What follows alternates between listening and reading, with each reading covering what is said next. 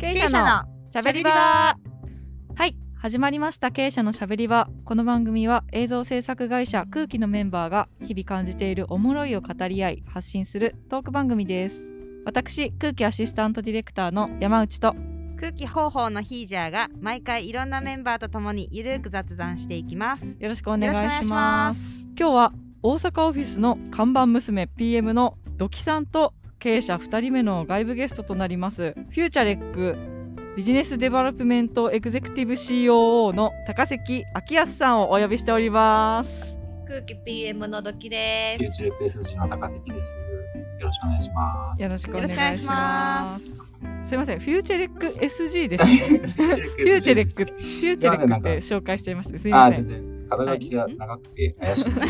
すいません。ビジネスデベロップメントエグゼクティブ COO いやということ怪しいですよね。あんまり。カタカナで長いタイトルよくないですよね。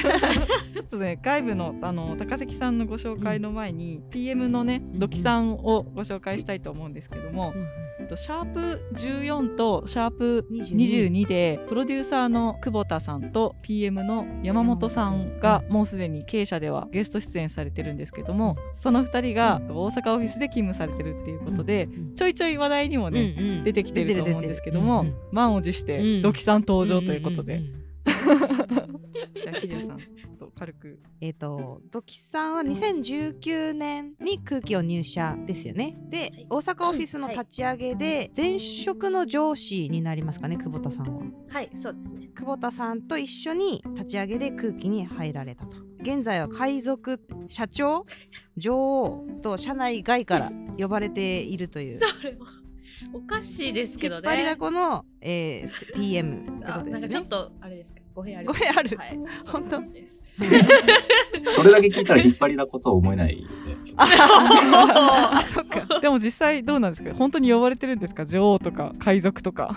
女王とか呼ばれてないですよね。海賊は高関さん勝手に呼び出したんあですよそうなんですもともと海賊って呼び出したのは高関さんなんであそうなんですで、ね、うん。なんか知らんけど久保田さんがそれを気に入っちゃったんですよ そうね。なんか海賊っていうワードそう、もともとどういうテンションで働いてるのとかモチベーションなんなのって聞いたら、海賊しか言わないようなことを土木者が言ってきたんで、大阪の海賊の会社なんですね、空気は。ってところから始まってる呼び方です。海どういうこと？どういうこと？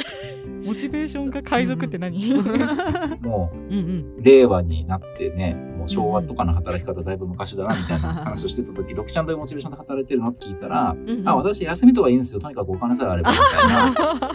そういうこと？こと言ってきて、あ、海賊なんですね、空気は。って言ったら、久保田さんが気に入って、そうそう。なんか海賊って呼ばれたの私やのに、久保さんも自分は海賊って呼ばれたと勘違いして 俺ら海賊やみたいななんかなん。かね、ちょっと調子の高いになったんですよね。海賊っていう言葉は一番気に入ってるのはあ久保さんへー なるほど。全然話してくれなかったですねこの前、うん。まあプロデューサーの回だったから、ね、そう。ちょっと真面目でしたよねあそうね。そうやったそうやった。まあ、詳しくはあのこれでね久保田さんのこと気になった方は、久保田さんの回も聞いていただいて、ね。シャープ14からね、はい。高くんは海賊に怯えてる一番下っ端の子分あ 怯えてたね確かにね。言い方。で高関さんは、うん。はい。土木さんが前職の時からうんお知り合いだったみたいな感じですか、そうですね。うん。ドキちゃんが入社してきた前のプロダクションと一緒に僕は代理、その時代理店の立場で仕事してて、うん。入社当時のドキちゃんを見てます。22歳とか。うんえっと高関さんは博報堂何年目ぐらいの時にお会いされたんですか？えーっ土木さん。と、5年目ぐらいですかね。おーなるほど。27、8? じゃあい今の土木さんぐらい？あ、そういうことにになりますか。ね。あ、すそういうごいですね。ことか。うんそうですね。あ、それはでも、すごい、新しい視点ですね。うんあの時の俺か。うん。そう思ったらだって高崎さんも大人でしたもん普通に、へー私から見たら。もう今今完成してましたよね。すでに。へー。それで進歩してないってこと？はそう。悪口。違いますけど。違いますけど。いやでもほんまになんか、え？あの時私と同い年って思ったらえぐいですわ、高崎さん。へーなんかもうスーパー、スーパー営業でそうなの？会社の中見見渡しても高関さんがこう抜きん出てたってことですか？いやなんかもうほんまに、うんうん。こうみんなその、まあ、もちろんあの前の前職の会社の人らも、いや高関さんはもう,、もうすごいみたいなこと言ってたんですけど高関さんより年上の方とかも、いやもう高関さん高関がいれば大丈夫えそんなに？言う人がもうめっちゃ多くて、へえ口元にやけまくってるけど大丈夫それ。かっこ笑いみたいな感じするけど。そう。えじゃ高関さんのなんかもうほんまにおもろいところも知ってるんで、うんうんうん。私はもうもはや今となっては、クズみたいなところも知ってるん。ですよクズでもなんか、うん。ほんまにすごいですよ。なんか頭の回転がマあそうなんだ。すごいです。で高関さんはその大手代理店うん。入社後、うん。2018年に現在のフューチュレック SG に参画、あ、そうですね。はい。最初からシンガポールの立ち上げで僕すか？その時あの博報堂の関西支社にいてプロダクションと代理店っていう立場で仕事してて、今の会社の社長からうん。シンガポールの会社やってみない一緒にって言われて来たって感じですね。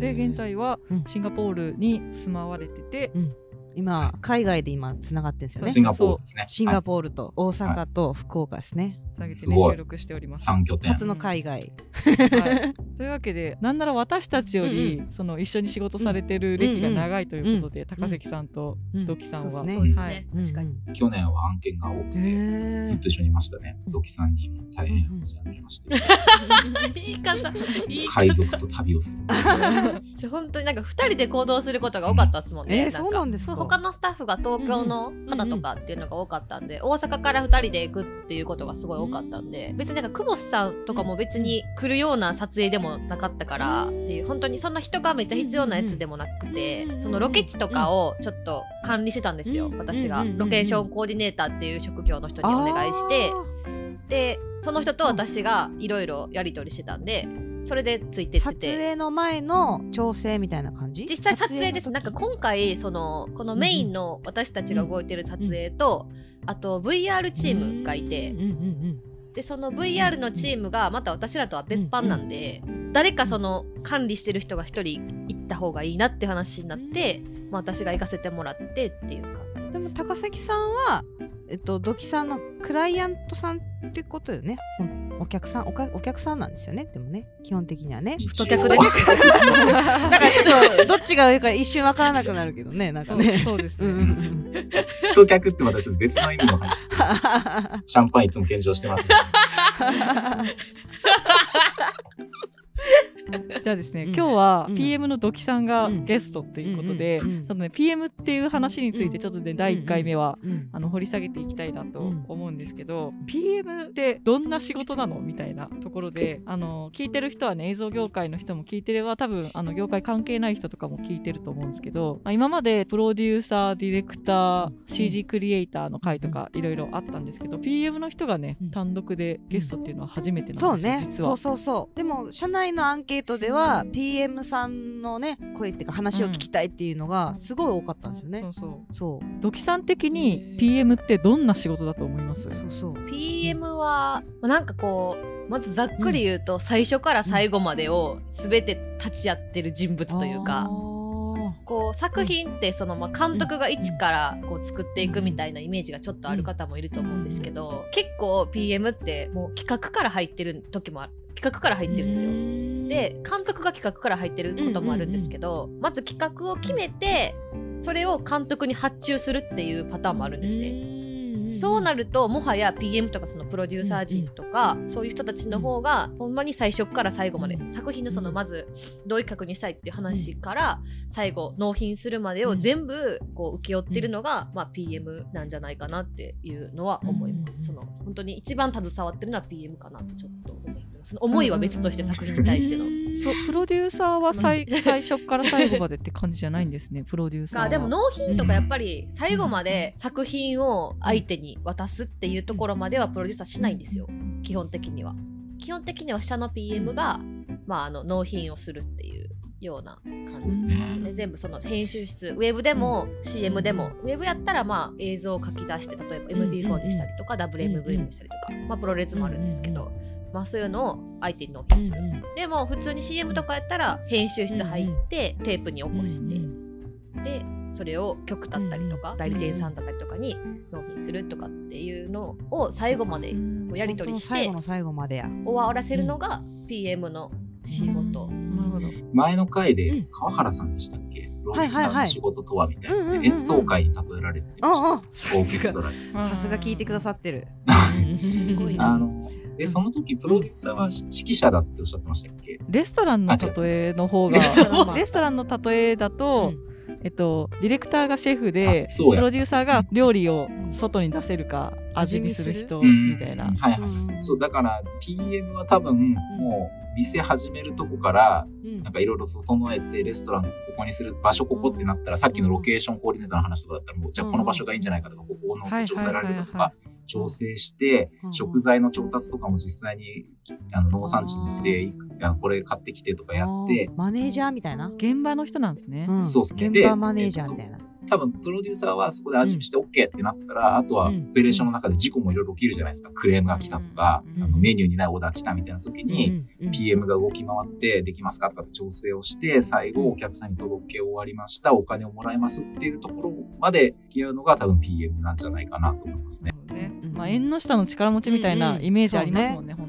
うん。完全に裏方ですね。あらゆる人と連絡取る感じじゃない？あそうですね。もううんほんまに大きい案件だとやっぱりなんかまあ50人以上とはやり取りしないといけないんで。ででもそのやり取りする先とかっていうのは自分で開拓するの？それとも誰かが教えてもらうの？基本的にまず監督が決まるじゃないですか。で監督はこう代理店が例えばこの人とやりたいって言ったらまあうんやりますしプロデューサーから提案することも全然あるんですよ。この人で行かせてくださいとか。でまあそれで監督が決まります。で監督は次カメラマンを決めるんですよ。ほー。うんうんプロデューサーがカメラマンこの人どうですか？とかっていう時もあるんですけど全然監督が指名のことの方が多いそうなんですか。カメラマンこの人がしたい。へー言って、まあ、で監督は多分カメラマンと美術とか、メイク。さん、スタイリトストとか決めるんですね。でタレントさんやった場合はタレント指名のメイクさんとかもタレスタイリストさんがいるんで、まあ、それはそっちの決めるあれなんですけど、でその後にカメラマンが次照明を決めるんですよ。あカメラマンさんが決めるんだ。そうなんですよ。カメラマンが照明を決めて、みたいな感じうんで。であとはまうん。あちょっとうん。もし特別な撮影とかだったら突起部っていうのがいるんですけどカメラマンが突起部を決めたりだとか。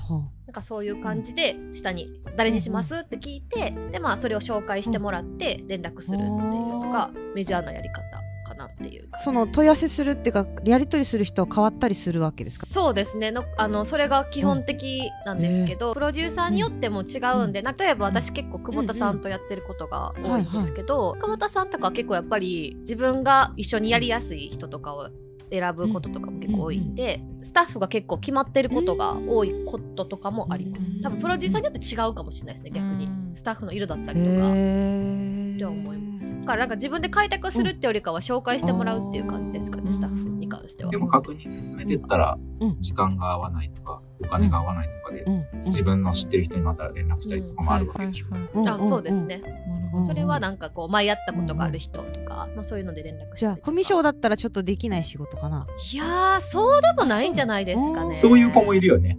コミュ障スタイルのそうなんだ、うんなんかへえ面白い。それこそ、うん。あの最近入った奥村さんとか、うん。うんうんうん私とは真逆なんでおーだだどうやってやってるんかなってすごい思うんですよ奥村さんって。どういうこと？私。どういうこと？人見知り。なんかでも師匠なんですけど。おうおうおうおう最近入ったね大そうそうそう大先輩で。私とは真逆なんですよもう性格が。私はこうちょっとガッて言っちゃう方なんですけど、なんか奥村さんとかすごい控えめなんでででもすごいちゃんと抑えるとこ抑えるんですよ、あの人って。金額とかもそうだしへー。だからすごいなってずっと思ってへてー。どうどうやってコミュニケーションを取ってるんやろっていうのを今度そうです喋ればいいねわかりましたいいいいネタいただきました奥村さんのねいいネタありがとうございます。なんかそういう外注をお願いする人に対して抑えるポイントみたいなのもあると思うんですけど基本的に作品ってクライアントとかクリエイティブディレクターの方とか、えっと、ディレクターとかが決裁権を持ってるというか決定していくじゃないですか。ロケ地はここにしようとか、はい。こういう絵を撮るからこういうライトが必要だねみたいな。はい。それを現場でさばいていくにはかなり密にコミュニケーションしていかないと決裁権とかは PM の人なはいないですない。です。ないというか最終決定はもちろんプロデューサーかな、うんやっぱりその予算にはまらんかったら、やっぱり無理ってなっちゃうんで最終の決定はそう思うと、なんかもちろんクリエイティブとか代理店の人がいると思うんですけど、やっぱりプロデューサーなんじゃないかなとは思います。プロデューサーがこれお金はまりませんって言ったら、それ以上上の人、クリエイティブだったりとか代理店の人とかも、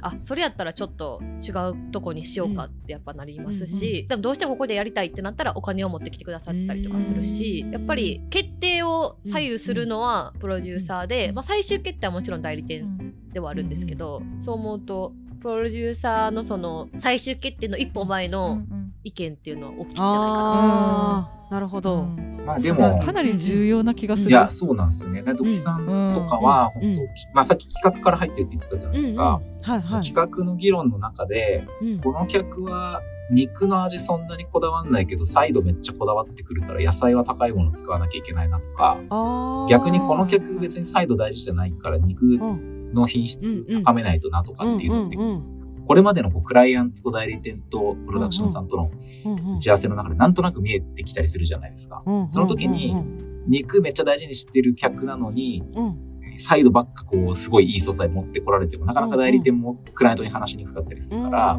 そこのこうセンスっていうか、なんていうかな、そのあセンスがあるん PM だそこに。も最初から付き合った、最初から入ってるからこそ、うんうん。いや、ここはやっぱり肉大事っぽいから、肉にお金かけないとダメですよっていうスタッフィングだったりとか、話し方を監督とかにしてくれる PM の人だとすごく話が先に進みやすいし、プロデューサーも判断しやすいだろうし、代理店的にもうん時々に話通しやすいなっていうのがあってう、ん。そこはすごい大事なことなんじゃないかなと思いますね。なるほど。PM さんによっても映像のなんだろうクオリティとか変わってくるってこと？結構やっぱりね。作品もね。いや、変わるでしょ。そこはもう変わるとね。言い切ろうよ。言い切ろうよ。変わりますかね、変わりますかね？高関さんはあれですよね。おあの大阪オフィスと一緒に仕事をされてる時はその CD っていうクリエイティブディレクターっていう立ち位置で仕事されてる。あの、まあ、の時は営業だったんですけど、はい。うん。今、今の転職してうんうんそういう、まあ、企画とかをやるようになって、うんうん。あの、ドキさんに、なんかクリエイティブディレクターっぽいですね、みたいな感じで、いじられ方を最近してるっていう。ことです。いや、でも、あの、企画をしている中で、だからさっきのその、肉大事だって言ってるのに野菜の材料ばっかり持ってこられても困るっていうのもあるし、この予算とこのスケジュールの中で、日本のどこかの超限られた肉を絶対に持ってこなきゃいけないっていう案件ばかりじゃないじゃないですか。まあ和牛ならどこでもいいよってレベルのものもあると思っててなんかその、なんとなくこのあたりだろうなっていう金銭のあたりを探ってくれても選択肢として持ってきてくれるとか、そういうのも含めてすごいこう、スムーズに物事が先に進んで、みんなが気持ちよく、まあそれ、それなら全然納得できるよねってみんなが納得してみんなが気持ちよく仕事を進めていく中でうん、あの、PM という役割はすごい大事だと思うし、うん。まああとやっぱ業務的なところも、にも絶対クオリティにも関わってくると思うんですけど、やっぱチームの雰囲気を作るのは結構 PM が大事かなと思うんですよ。全員と連絡取ってるから、そうかそうか。そうかうん全員知ってるのそれこそ PM さんだけ？全員のハブは PM ですよね。そうですね。すごい小さな話だけど、うん。例えば、うん。カメラマンがうん蕎麦アレルギーだから、昼飯の場所、蕎麦の場所じゃなくて、蕎麦以外も食べれるところにしようとか、蕎麦の名所に行ったとしてもね、とかそういうのも多分 PM のすごく大事な仕事の一つじゃないかなと思いますすごいですよね、ドキさん。そうですね。おっしゃる通りです。おっしゃる通りです。えー、すごいすごいなねいろんな人のところにね気を張ってないといかんってことやね人に対しても仕事に対しても。うんなるほど。いや改めて PM の仕事を PM の人から聞くとやっぱ全然違いますね。逆にどんな感じで思ってたんですか？なんか PM。なんか全部やるんだろうなと思ってざっくり思ってたけど具体的に腹落ちしてないっていうかね。なんかこ細かくどこまでやってるのかが分からなかったって感じがするけど私はね。私はあの PM ってめちゃめちゃ重要な仕事だなとは今は思ってますけど、入りたての時は全然その実態が見えなかったんですよ。ね。でも言うてディレクターの人とかが最終的には決めるわけでみたいなって思ってたんですけど、さばいてるのはあのスケジュール立てたりとかさばいたりとか連絡したりとかっていうのはなんかやってるのはよく見るけど映像が好きであの制作進行やってるみたいな人も多いから、なんかもっとすごい欲張ってやりたくなっちゃったり決めたくなっちゃったりしないのかな、うんうんみたいなあ確かにちょっとう思ってたんですよね。んうんうんわかるわかる。だからうん PM の人はプロデューサーになりたいのかなとか、ディレクターに後々なりたいのかなって、それのなんか通過点なのかなって最初は思ってた。そうそうそうそう。うん。でもやっぱ PM は PM の面白さがあるんだって。いうのをここ23年でなんか分かってきた感じがしたんでその話を改めて PM の人から直接聞いたのは本当に初めてだったんで、うん、そうね。うん。ああそうそうそうそう。だからなんか結構個人的には再確認って感じ、うん。うんうんでも多分世の中の人は全然あの入社したての私と同じく、うん PM の人ってどんな仕事してるのとかどんなモチベーションなのとかってあんまり外に出にくい業種だと思うんで、うん。うん。なんかこういう話聞けるのめっちゃいいなってね。思いますね。ドキさん比較的映像にはね、うん。あまり興味がない。ちょっとって。うんその家庭がね、家庭の方に興味があるっていう。その仕上がりも大事ですけど、うんうん物事をこう、うん。着実にこう実行して前に進めていくみたいなのが好きなんだろうなみたいな。だから天職じゃん、うんドキさんって感じが、映像の上に家庭があって、その家庭の上に多分納品後の打ち上げっていうのが一番好きなんじゃないか そうですね。撮影後の打ち上げも大事です大事です。その打ち上げのために生きてるみたいな感じです。達成感。やっぱ海賊やなあそこに航海に行くぞっつって 帰ってきたら3日3晩酒を飲むみたいなワンピースの世界や。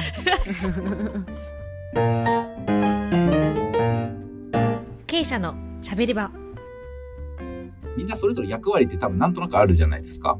でもその役割をうん。少しずつみんな超えて仕事してる感じの人たちが集まるといい仕事ができるんじゃないかなと思ってて、例えばプロデューサーにはプロデューサーが判断したり仕事したりしなきゃいけないところがあって、PM には PM が判断仕事しなきゃいけないところ。それはディレクターもカメラマンもそうだと思うんですけど、なんか空気さんのその久保さんとかドキちゃんの仕事を一緒に仕事してると、あ、そこまでやってくれるんですか。本当にありがとうございますっていうのが、こうお互い重なり合ってみんな仕事してるなと思ってて、でそうすると、当然みんなでカバーし合うからいい仕事できるし、もっといいのは、みんなこうちょっとだけ他の人のプロフェッショナルに立ち入るから、この人このプロフェッションでやってるって本当にすごいなってことがわかるんじゃないかなと思ってて、なんか僕も例えばやってみようと思って少しこうドキちゃんがいつもやってくれてることとか久保さんがやってくれてることに踏み入って、それをちょっとだけやってみると、やっぱこのプロフェッションってなかなか自分じゃできないなっていうことに気づかされたりとか、ここまで普段やってくれてるからいい仕事になるんだなみたいなことに気づかされることがあって、なんかそういうこうみんながちょっとずつお互いのプロフェッションを侵食するような仕事の仕方をすると、お互い尊敬も生まれるし、カバーもし合えて、よりこう仕事が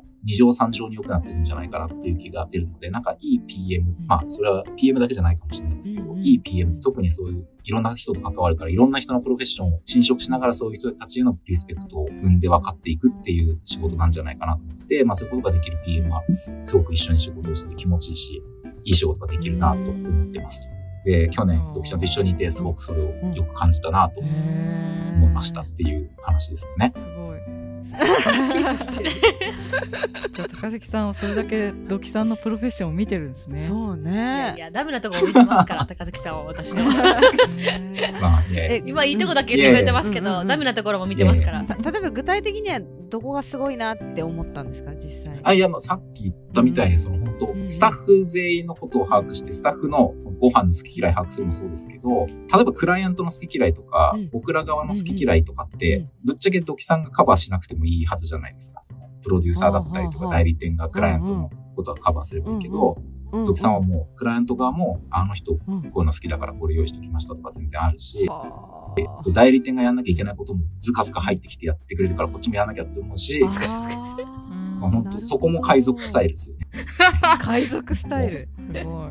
えそれはドキさんはいつからそういうのをやろうっていうふうにされたんですか？その好き嫌いとか。それこそ、うんまあ、ずっといい上司に就いたっていうのがあるんですかね、うんうんうんその前の職場での上司とか、全員そんな感じだったんですよ。職にはとりあえずいいものを出せとかこうみんながテンション上がるから、うんうんうんうんでうん。撮影現場でもケチらずに、なんかみんながテンション上がるような食べ物を出しなさいとか、クライアントが来る時も、お菓子一つうんうんで本当にその人のこの気分だったりとか、変わるから美味しいものを出しなさいととかとりあえずホスピタリティっていうのを一番大事にしろっていうのを教わったんでなんかそれは今でもずっと自分の中ではありますね。けそれだけはなんかケチりたくないっていうかどんなにお金がない作品であってもそこだけはちゃんとしたいなっていうのはすごいありますね。だからみんな気持ちよく仕事人してる。間力やでもなんかすごいやっぱついてた人が良かったなと思います。その上に教えてくれた人が。うんそれこそあの奥村さんもそうでしたし。奥村さんもそういう全然考えですね。まあ、食事の話ばっかだとあれですけど、例えば編集マンに何か資料を渡すときとか、次どういう渡し方したら楽かわかるからこそ、ちょっとこう自分で時間をかけて編集マンが仕事しやすいように素材を渡してあげるとか、これ僕らに対してもそうで、代理店がクライアントに渡しやすいような形で資料をこう渡してくれるから、僕らもこうさっとこうクライアントに渡せて、クライアントの合意を取りやすいとか、なんかそういう領域をこうやってカバーしてるんじゃないかなと思いますけどね。配慮ね。そうですよね。だってこの人にはこういう風な渡し方をした方がいいっていうのは、うん。その人の仕事内容とかうん。フローとかを見たり理解しておかないと分かんないですもんね、それだけ人のことよく見てるんですね、うんうん知ろうとしてるんよね。うんじゃあちょっと第1回目はこの辺、うん。ちょっとそろそろいい時間なんでうん。この辺にしておきまして、次回は引き続き PM の仕事としていろんなところに出張されてるっていううんことなんで、ちょっとそういうなんか出張のお話をねちょっといろいろ聞いていこうかなとうん。思ってます。はい。はい、じゃあ第1回目はこの辺で終わりたいと思います。ありがとうございまありがした。とうございました。うん